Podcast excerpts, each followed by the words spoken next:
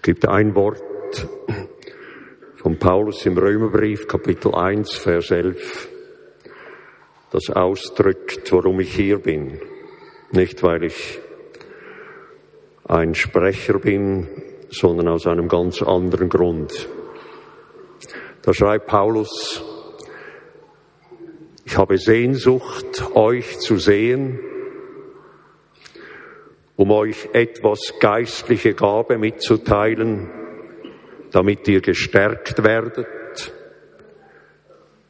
was vielmehr bedeutet, dass wir miteinander durch den gegenseitigen Glauben gestärkt werden. Den Glauben, der in euch und in mir lebt, in uns. Und Jesus, ich danke dir, dass du solche Orte geschaffen hast, Orte, wo wir gerne zurückkehren, Orte, wo wir auftanken können, wo unsere Herzen zur Ruhe kommen, so wie du dein Bethanien hattest und dein Dalmanuta am Galiläischen See oder einen Berg, auf dem du mit dem Vater zusammen warst. So ist auch diese Vineyard Bern ist für uns so ein Ort, wo wir uns sehnen, sie wieder zu sehen. Und ich danke dir, Gott, dass das Verbindungen sind, nicht der Seele, sondern Verbindungen, die du durch deinen Geist geschaffen hast. Verbindungen zu deines Namens Ehre und die dein Reich erheben. Amen. Es ist eine ganz kurze Botschaft, die ich heute habe. Es geht lediglich um die Freude. Und das heißt eigentlich Wasser in die Aare tragen, der Vineyard Bern etwas von Freude zu erzählen. Aber ich predige ja zuerst mir selber. Und ich sitze immer wieder auf dem Stuhl Schon vor vielen, vielen Jahren bin ich auf dem Stuhl gesessen an einer eurer Konferenzen, wurde gesegnet und jedes Mal, wenn ich mit Martin und Georgia zusammen bin, sitze ich im übertragenen Sinne wieder auf dem Stuhl, damit Gott mich in dieses Geheimnis der Freude seines Reiches tiefer hineinführt durch seinen Geist. Mein Plädoyer heute dass wir diesem Gott eine reine, ungetrübte, ganze Freude entgegenbringen. Nicht kommandiert, wo man sagt, jetzt auf drei los, sondern eine Freude, die diesen Gott meint mit jeder Faser. Eine Freude, die auch überborden kann, die ins Jauchzen geht.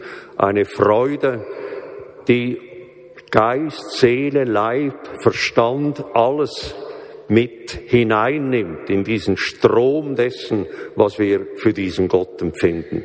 Darum hat ja schon Jesus gesagt, wir sollen Gott lieben mit ganzem Herzen, mit ganzer Seele, all unseren Kräften und mit unserem ganzen Verstand. Diese Freude, von der spreche ich, die durchschlägt durch unsere ganze Existenz, und immer dort, wo wir diesem Gott mit geöffneten Augen begegnen, da kommt diese Freude. Es gibt im Esra-Bruch gibt es eine Stelle im Kapitel 3, wo es heißt, dass Gott ihnen Freude geschenkt hat es ist die Freude des Reiches Gottes, der Friede des Reiches Gottes, die Gerechtigkeit des Reiches Gottes, die direkt von Gott kommt und ein Spiegel ist seiner Freude an uns. Wenn wir uns an Gott mit dieser ungeteilten, leidenschaftlichen, emphatischen, emphatischen Freude freuen, dann ist das wie ein Echo, ein Widerhall auf die Freude, die im Herzen Gottes ist. Denn er freut sich mit ganzem Herzen, mit ganzer Seele, mit all seinen Kräften, mit allem, was ihn ausmacht, als Schöpfer von Himmel und Erde über dich. Und wir wissen, dass das nicht selbstverständlich ist seit dem Sündenfall Sogar im Garten hat es damals schon begonnen, dass Menschen sich nicht vorurteilslos an diesem Gott freuen konnten, dass sich so ein blöder Baum zwischen sie und Gott gestellt hat und ein blöder, blöder Verdacht, dass Gott ihnen etwas enthalten könnte. Und das nicht genug, ein Drittel der Engel, wie die Bibel erzählt, hat sich ja dann abgewendet von dieser ungeteilten Freude diesem Schöpfer und Gott gegenüber und ist mit Luzifer die eigenen Wege gegangen. Heute sind wir ja an diesem Kämpfen, wo es heißt in der neuen Zürcher Zeitung Sonntagsausgabe, dass die evangelischen Gläubigen hineindrängen in die pädagogischen Hochschulen und dort diesen Virus verbreiten wollen, dass Gott Schöpfer ist und dass sie sich schwer tun mit Evolution. Wenn jemand etwas versteht von Evolution, dann mit Sicherheit wir. Denn Gott hat ein Reich, das als Samenkorn, zwar als das kleinste Samenkorn beginnt und zum mächtigsten Baume wird. Alles, was im Reich Gottes geschieht, beginnt winzig klein, verborgen und im Dreck und im Stillen und wächst und wächst und wächst und wächst und wächst. Gott hat Zeit. Wenn jemand von Evolution Bescheid weiß, dann sind es wir. Aber Evolution, Evolution und Schöpfung schließen sich nicht aus. Und der Darwin hat viel zu kurz gegriffen. Ich will hier nicht über seine Lehre sprechen. Ich ehre diesen Mann und diesen Eros, den er in sich trug, den Geheimnissen auf den Grund zu gehen. Aber das Bild ist viel, viel größer und komplexer, als es je Wissenschaftler oder Menschen auf die Reihe bringen. Wir glauben an einen Schöpfergott Himmels und der Erde, aber einen Gott, der unbegrenzt Zeit hat, weil er nicht an Zeit gebunden ist und weil er Dinge werden lässt. Er kann durch sein Wort kann er Dinge in Existenz rufen, aber er kann warten. Es ist ein Gott der Geduld, ein Gott, der beschrieben wird als ein Gott der Hoffnung, ein Gott, der immer wieder ansetzt. Moses kann seine Gesetzestafeln zerschlagen. Etwa das Heiligste, was man sich damals vorstellen konnte. Stellt euch vor, Eis, steinerne Tafel mit dem Finger Gottes, mit diesen Runen der Gebote eingeritzt und die zerschmettert er zu Staub und gibt sie dann den Leuten in seinem Zorn zu trinken, vermischt mit Wasser. Und Gott in aller Ruhe sagt, komm noch mal hoch, schlag noch mal zwei Tafeln, wir beginnen die Übung wieder von vorne. Und statt 40 Tage ohne Essen und Trinken war Mose dann plötzlich 80 Tage ohne Essen und Trinken bei seinem Gottesfreund. Und Gott hat die ganze Übung wiederholt. Für Gott ist das null Problem. Aber was wir brauchen, ist diese ungebrochene Freude, ungetrübt an einem Schöpfer, an einem Schöpfer, der diesen diesen roten Teppich ausgerollt hat für uns Menschen, den roten Teppich von Geheimnissen, Rätseln, Tiefen, Höhen, Breiten und Längen, die wir nie, nie, nie ausloten können, auch wenn wir die Gene ausloten und entziffern. Aber da bleibt noch so viel übrig, was Gott sich vorbehalten hat, uns dann irgendwo mal zu erklären. Und dasselbe ist mit Jesus. Wer gejubelt hat, das waren die Engel. Und wer dann großen Lärm gemacht hat, das waren die Hirten auf dem Nachhauseweg nach der Anbetung, wo sie die Könige gesehen hatten, die Magier mit ihren Schätzen. Und dann haben sie Krach gemacht in diesem Bethlehem, wo eben keine Herberge war, so dass die Fenster aufgingen und die Leute nach außen schrien, dass jetzt endlich Nachtruhe sein soll.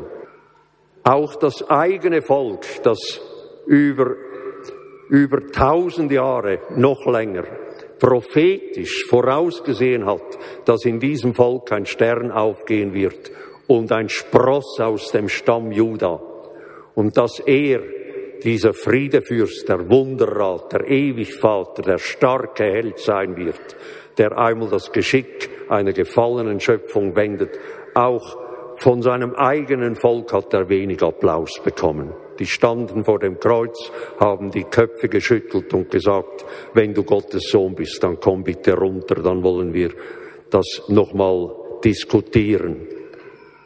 Und als dann schließlich der Heilige Geist, wie Martin Buber sagt, mit Braus kam und das ganze Haus, wo sie drin waren, mit diesem Lärm, diesem Getöse erfüllt, sodass die ganze Stadt zusammenlief. Auch da war nicht ungeteilte Freude, sondern man hat gesagt, die sind voll süßen Weines. 3000 haben sich dann aufgrund der Predigt von Petrus bekehrt.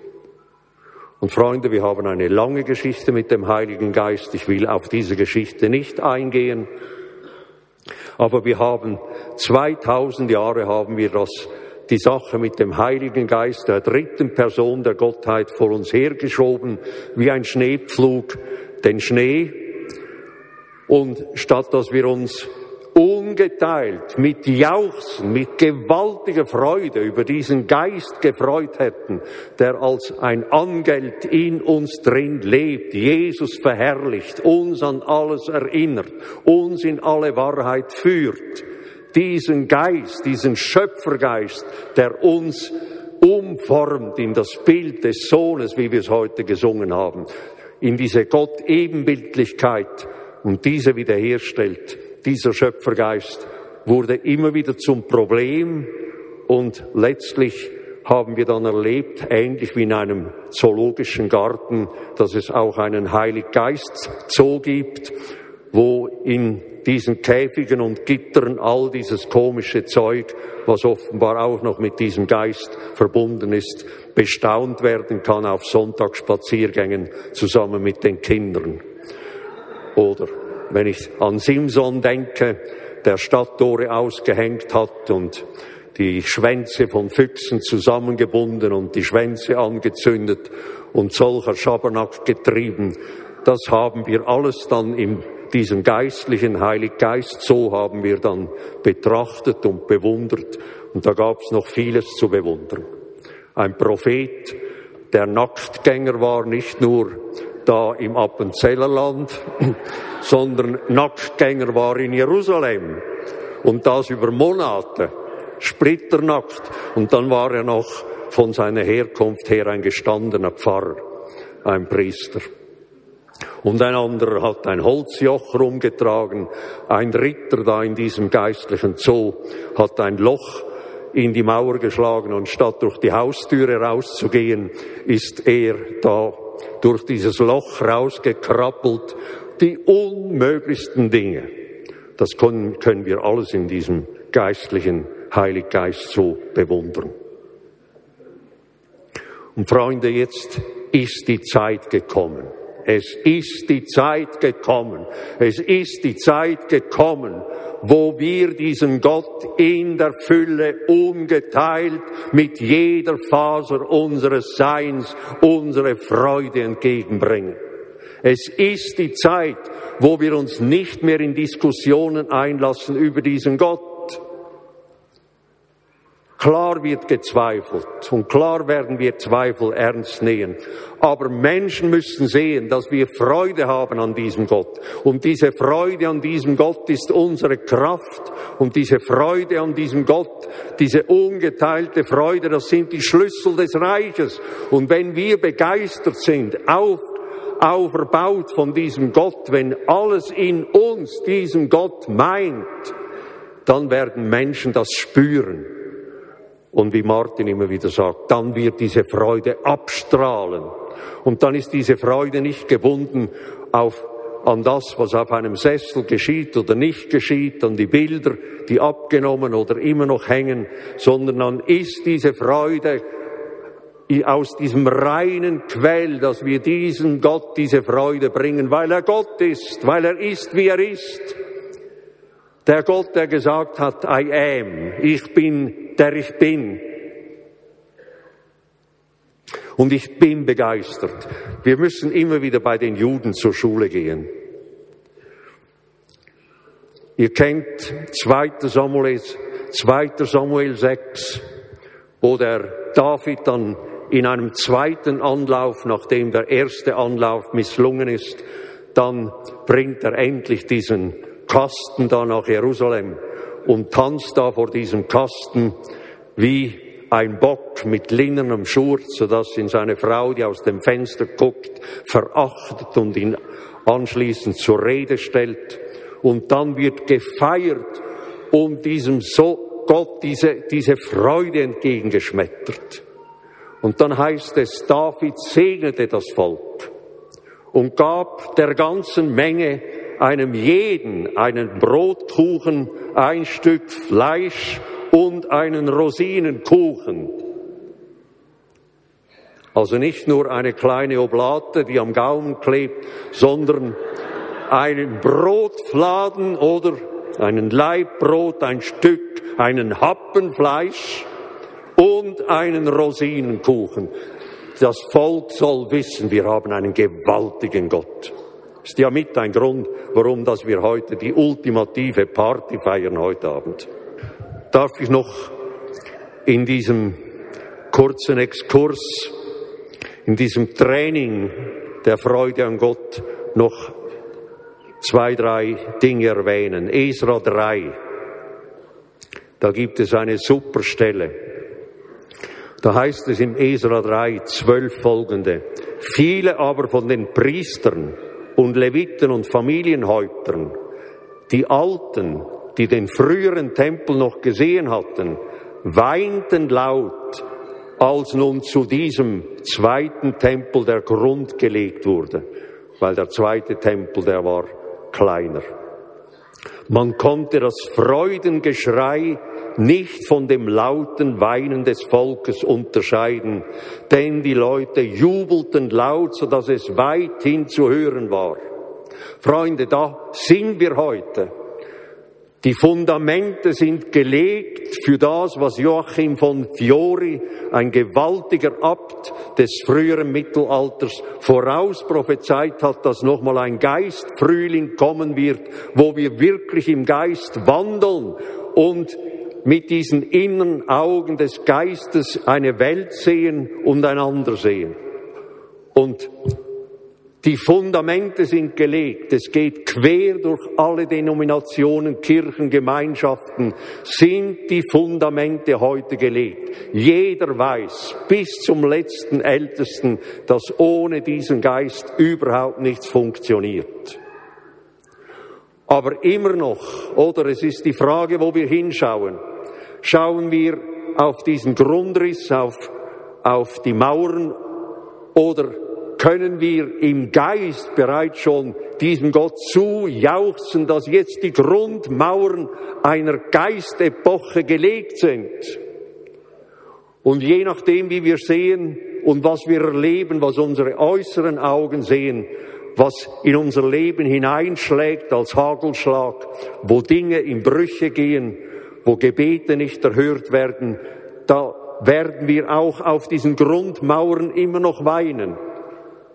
Und gleichzeitig werden wir jauchzen. Und ich finde das so gewaltig, dass es hier heißt, Weinen und Jauchzen ist eines geworden und man kann das Weinen gar nicht mehr hören, weil das Jauchzen, die Freude an diesem Gott so stark ist, dass die Grundmauern stehen, das Fundament gelegt ist in der Ökumene.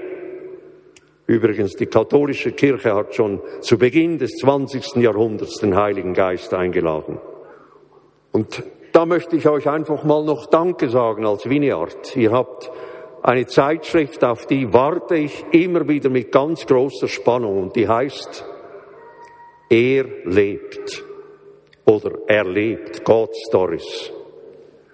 Und ich finde, das ist eine Zeitschrift, die nicht 0815 Stories bringt, sondern eine Zeitschrift, wo Weinen und Jauchzen alles zusammengeheftet ist in einem kleinen, kleinen, schmalen Heft. Das ganze Leben ist zusammen auf den Grundmauern des Geistes, die gebaut worden sind. Das berührt mich immer wieder tief, dass ihr nichts ausklammert, nichts unter den Teppich kehrt und nur nur von diesen gloriosen Siegen erzählt und von den Erfolgen, sondern er lebt ungeachtet dessen, was wir erleben, was unsere Augen sehen, was durch unsere Herzen als als ein Schwert hindurchgeht, wo wir Menschen loslassen müssen. Er lebt und wir weinen und jauchzen diesem Gott entgegen, alle miteinander. Und das finde ich so gewaltig, dass bei euch dieses Tutti, dieser ganz, ganze Chor eins geworden ist. Weinen darf sein, jauchzen darf sein und beides zusammen ist diese Freude an diesem Gott. Dann Esra 6, wenn wir noch in diesem Training bleiben wollen. Da wird ja dann ein Passafest gefeiert.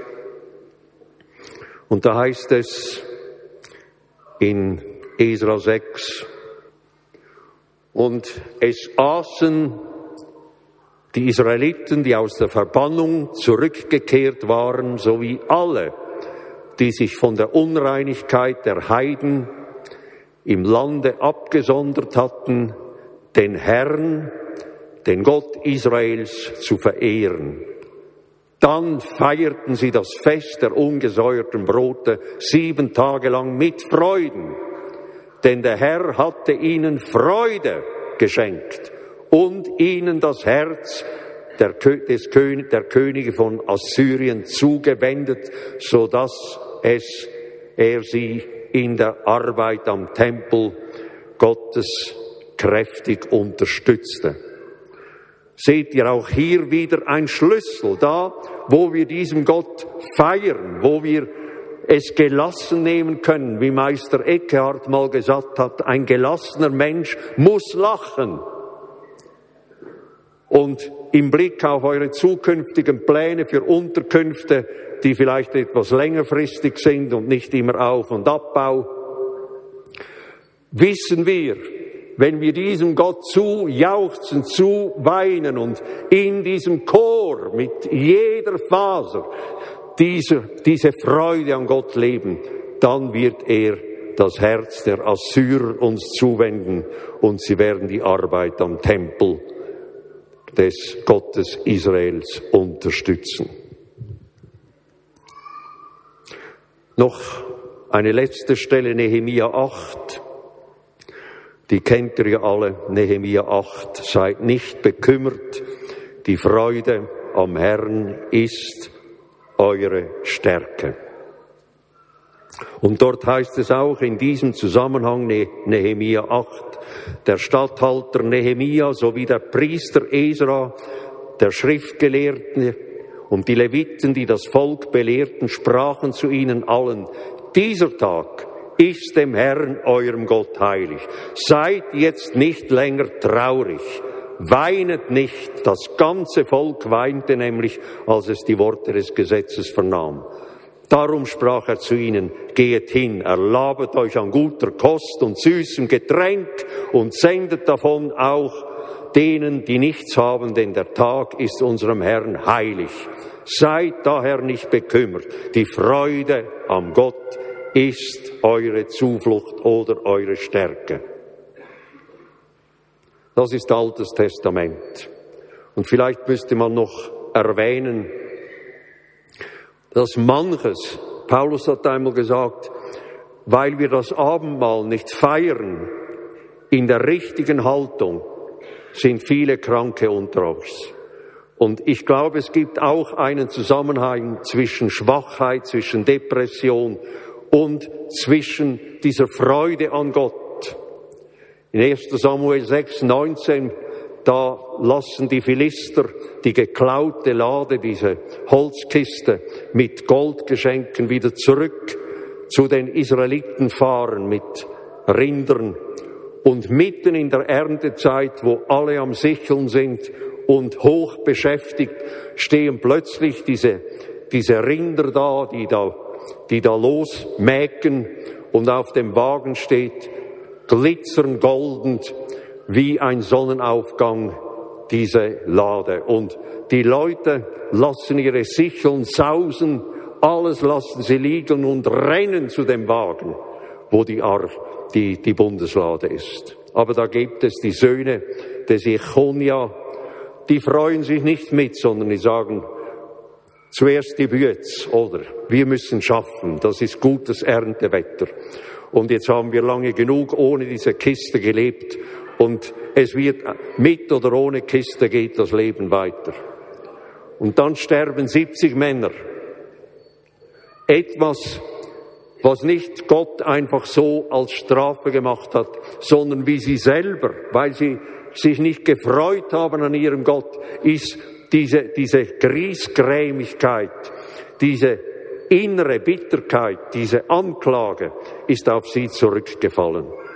Ich sage das jetzt etwas verfremdet. Und wenn wir im Neuen Testament schauen, dann wisst ihr, oder als sie da vom Ölberg runterkamen, die Jünger, gelärmt und gesungen im Tempel, die Kinder geschrien, Hosianna dem Sohne Davids. Und Jesus, der gesagt hat, wenn die schweigen sollen, werden die Steine schreien. Wir haben in diesen Tagen ja ein wunderbares Lied darüber gehört.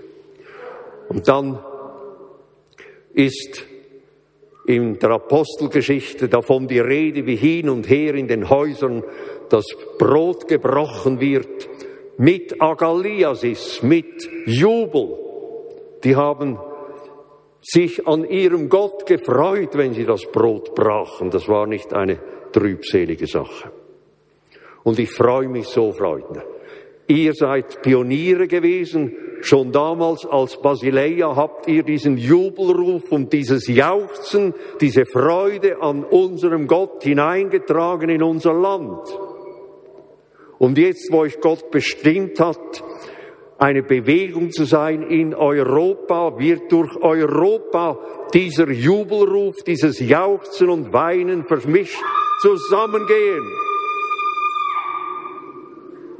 Und ich habe gute Nachricht.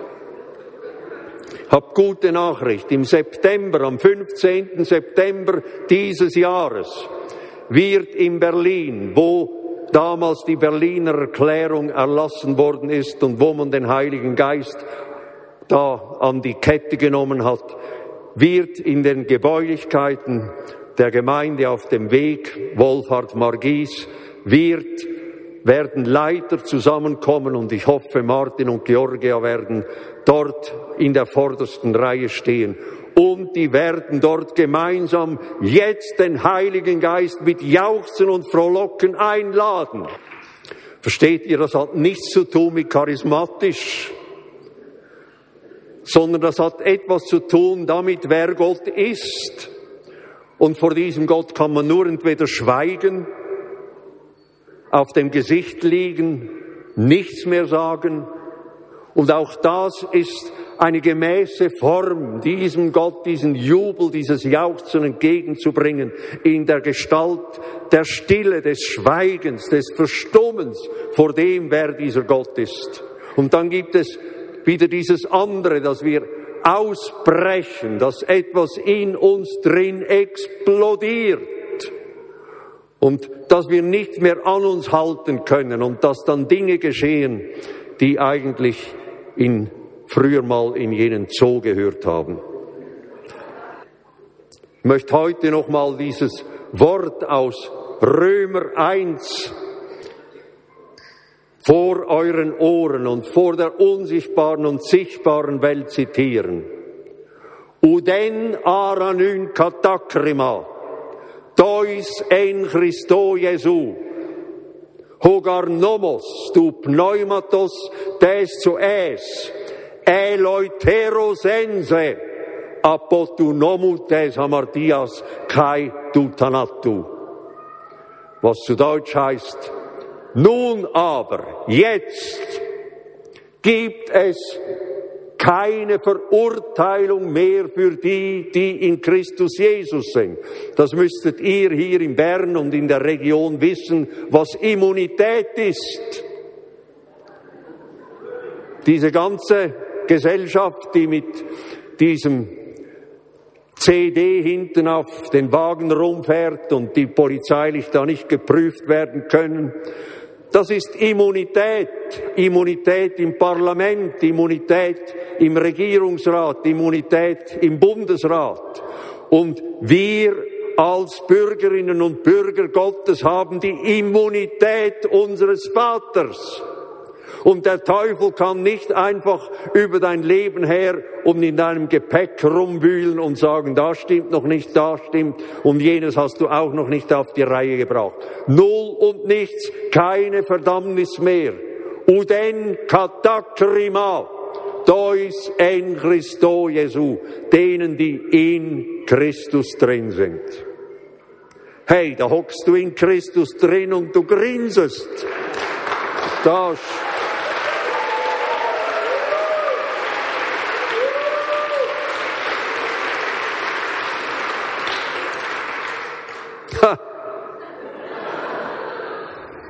klopfen draußen an, Polizei, aufmachen.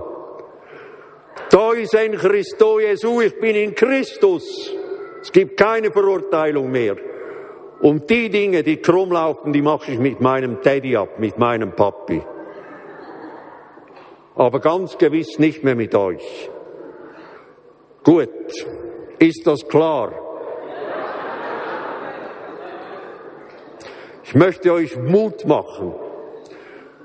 Es ist eine neue Zeit, das Zeitalter des Geistes, nicht der Charismatik, das Zeitalter des Geistes und das heißt des schöpferischen Tuns, der schöpferischen Werke, der Überraschungen, wo Gott sein Herz nochmal entfaltet mit Wegen, die wir überhaupt uns nicht vorstellen können. Dieses Zeitalter ist angebrochen, die Grundmauern sind gelegt und wir stehen auf den Grundmauern und nun werden wir zusammen mit Gott und dem Geist bauen, damit der Name Jesu verherrlicht wird.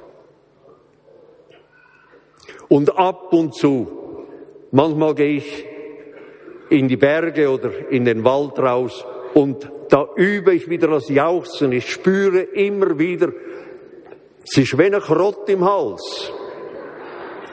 Habe es gestern wieder versucht und es kam nur so kläglich raus. Und wir müssen immer wieder mal versuchen, weil das sind die Schlüssel zum Reich Gottes. Wie an der letzten Explo, als einer vor mir stand, ein Unbekannter, und gesagt hat, Herr Keller, jauchzen Sie über mir. Das steht in keinem Seelsorgehandbuch. Aber ich ging dann in eine etwas versteckte Ecke im Treppenhaus und dort habe ich dann über ihn gejauchzt und er manifestierte und die Dämonen sind ausgefahren. Und seither weiß ich, ich brauche gar nicht so viel zu benamsen. Jauchzen tut es viel einfacher.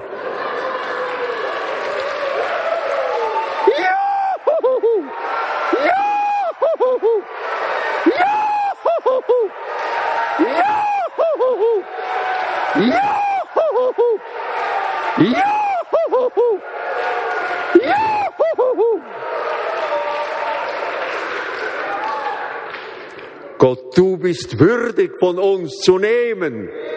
Lobpreis, Jauchzen, Schweigen, Stille sein. Alles, was in uns drin dich anbeten will. Mit ungeteiltem Herzen, mit allen Kräften, mit unserer ganzen Seele und unserem Geist und Verstand. Danke, Jesus, dass auch diese Stadt nochmal voll wird, voll wird mit diesem Jubel. Und ich möchte noch zwei Dinge erwähnen zum Schluss, dann bin ich fertig. Neben der Freude an diesem Gott muss auch die Freude an seiner Welt sein, denn das ist seine Welt. Und es heißt schon bei den Propheten, diese Welt ist voll seiner Herrlichkeit. Diese Welt ist nicht einfach abgeschrieben, sondern es geht um Wiederherstellungen, wie wir gehört haben von unserem Bruder aus Nordirland. Um Wiederherstellung. Und das heißt, dass durch den Heiligen Geist unsere inneren Augen aufgehen und wir Reich Gottes sehen. Reich Gottes, das sind nicht einfach die großen sozialen Werke, auch. Aber Reich Gottes ist viel, viel, unendlich viel mehr. Jesus sagt, wenn ihr nicht von neuem geboren seid, wenn ihr nicht diese Augen des Geistes habt, die der Geist euch öffnet, könnt ihr das Reich Gottes nicht sehen. Und wenn wir auf die Bundesterrasse gehen und überall hin, wir werden dort auch auf der Bundesterrasse, werden wir Reich Gottes sehen. Wenn wir nach Bethlehem gehen, werden wir Reich Gottes sehen. Überall werden wir Reich Gottes sehen mit diesen erleuchteten Augen des Geistes. Und Reich Gottes hat oft eine völlig andere Gestalt. Wir haben von Don Potter das Lied gesungen, I have a light. Und Don Potter war über längere Zeit, war er ja Worship-Leader in Morning Star und hat zusammen mit Rick an großen Konferenzen gewirkt. Viele, viele CDs wurden geprägt, hat ein eigenes Studio gehabt. Und dann hat Gott ihn zurückgerufen und gesagt, geh wieder nach Nashville, zurück zu den Wurzeln. Und geh da zu Winona, jene Frau, die du damals 17, 18-jährig entdeckt hast und aus dem Nichts herausgeholt, damit sie zu einem Stern wurde und da in die Hitparaden kam über Jahre, Jahre und goldene, goldene Platten eingefahren hat. Und Don hat sie begleitet, dann wurde er von Jesus gerufen, hat dann der Gemeinde gedient. Und jetzt tourt er wieder mit Winona durch Amerika in die vollen Säle, Las, Las Vegas, überall. Winona hat inzwischen eine Wiedergeburt erlebt, aber dieses ganze Team von Technikern, da sind Schwulen und Lesben darunter, und es hat sich eingebürgert, immer vor einer Aufführung kommen all die Bühnenarbeiter und die Techniker und sagen, wir wollen beten. Und dann halten sie sich alle an den Händen, weil die wissen, es kann nur gut kommen, wenn wir beten. Und das Erstaunliche ist, dass in diesen Konzerten an solch säkularen Orten plötzlich die Salbung des Geistes fällt und Menschen aufstehen, die Hände hochhalten, nicht wissen, was sie dabei tun, Tränen laufen über ihr Gesicht, dass säkulare Musiker von Nashville zu Don kommen und sagen, was ist dieses Geheimnis, was ihr habt? Es ist Reich Gottes in der Welt. Reich Gottes die Welt ist voll seiner Herrlichkeit, wenn wir Augen haben, diese, diese Herrlichkeit zu sehen. Es ist seine Welt, die er so unendlich geliebt hat mit dieser Menschheit, dass er seinen Sohn gab. Und noch das Letzte. Freude an Gott, Freude an seiner Welt und Freude an der Gemeinschaft der Heiligen. Freunde, wir sind nicht einfach ein Club, die Gottesdienste feiern und die Programme unterhalten, sondern wir sind eine originale Schöpfung Gottes. Was Gott hier macht, zusammenfügt, das ist Schöpfung Gottes durch seinen Geist. Glaubt ihr, was hier drin ist, in diesem Mehrzweckraum, das sei einfach ein Club, der zusammengewürfelt, weil hier guter Lobpreis ist, gute Leiterschaft, gutes Ministry. Das hat Gott zusammengefügt mit guten Teams, aber es ist sein Werk. Es trägt seinen Stempel. Und ich kann euch einfach sagen, es gibt eine Sehnsucht und ein Heimweh. Wir lieben die Welt. Wir schreien unserem Gott entgegen oder schweigen ihm entgegen auf diesen Grundmauern. Und gleichzeitig haben wir eine tiefe Sehnsucht nach den Brüdern und Schwestern und den Heiligen. Und es ist jedes Mal ein Gottesgeschenk. Lest die Paulusbriefe. Wie oft sagt er, wie gerne möchte ich euer Angesicht wiedersehen. Oder es ist eines füreinander zu beten und das tun wir. Aber es ist ein anderes wieder mal in das Gesicht eines Freundes, einer Freundin zu blicken, die Heiligen wieder mit Fleisch und Blut zu sehen, sich den heiligen Kuss und die Umarmung zu geben und wieder zu spüren, wir gehören zu dieser Schöpfungsordnung des Leibes Jesu. Weltweit sind da eingepflanzt und eingefügt. Dass der Leib Jesu, die Gemeinde Jesu Christi ist ein Wunder vor unseren Augen, weil Gott sich darin verherrlicht. Gut, ich hoffe, ich habe nicht zu sehr überzogen. Danke vielmal, Martin.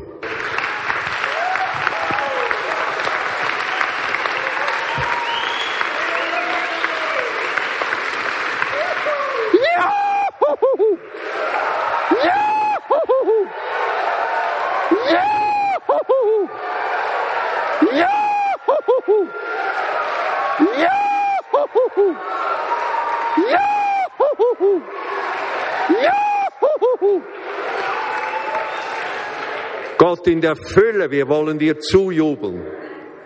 Danken dir, dass du bist, wie du bist.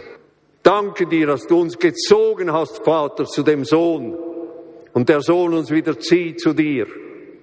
Und ehren dich, Heiliger Geist, dass du nicht mehr länger ein Diskussionsthema bist und nicht mehr länger ein Gegenstand unseres Hirns, sondern ein Teil dieser gewaltigen Gottheit, wo wir über dich jubeln werden in diesem hundertsten Jahr, nachdem wir dich klein gestutzt haben. Wir werden jubeln über dich und wir sagen, komm, Heiliger Geist, fall auf uns, fall auf uns, füll uns, dass wir getränkt sind von dir, getrieben sind von dir, damit wir Söhne und Töchter sind, die den Willen ihres Vaters tun. Amen.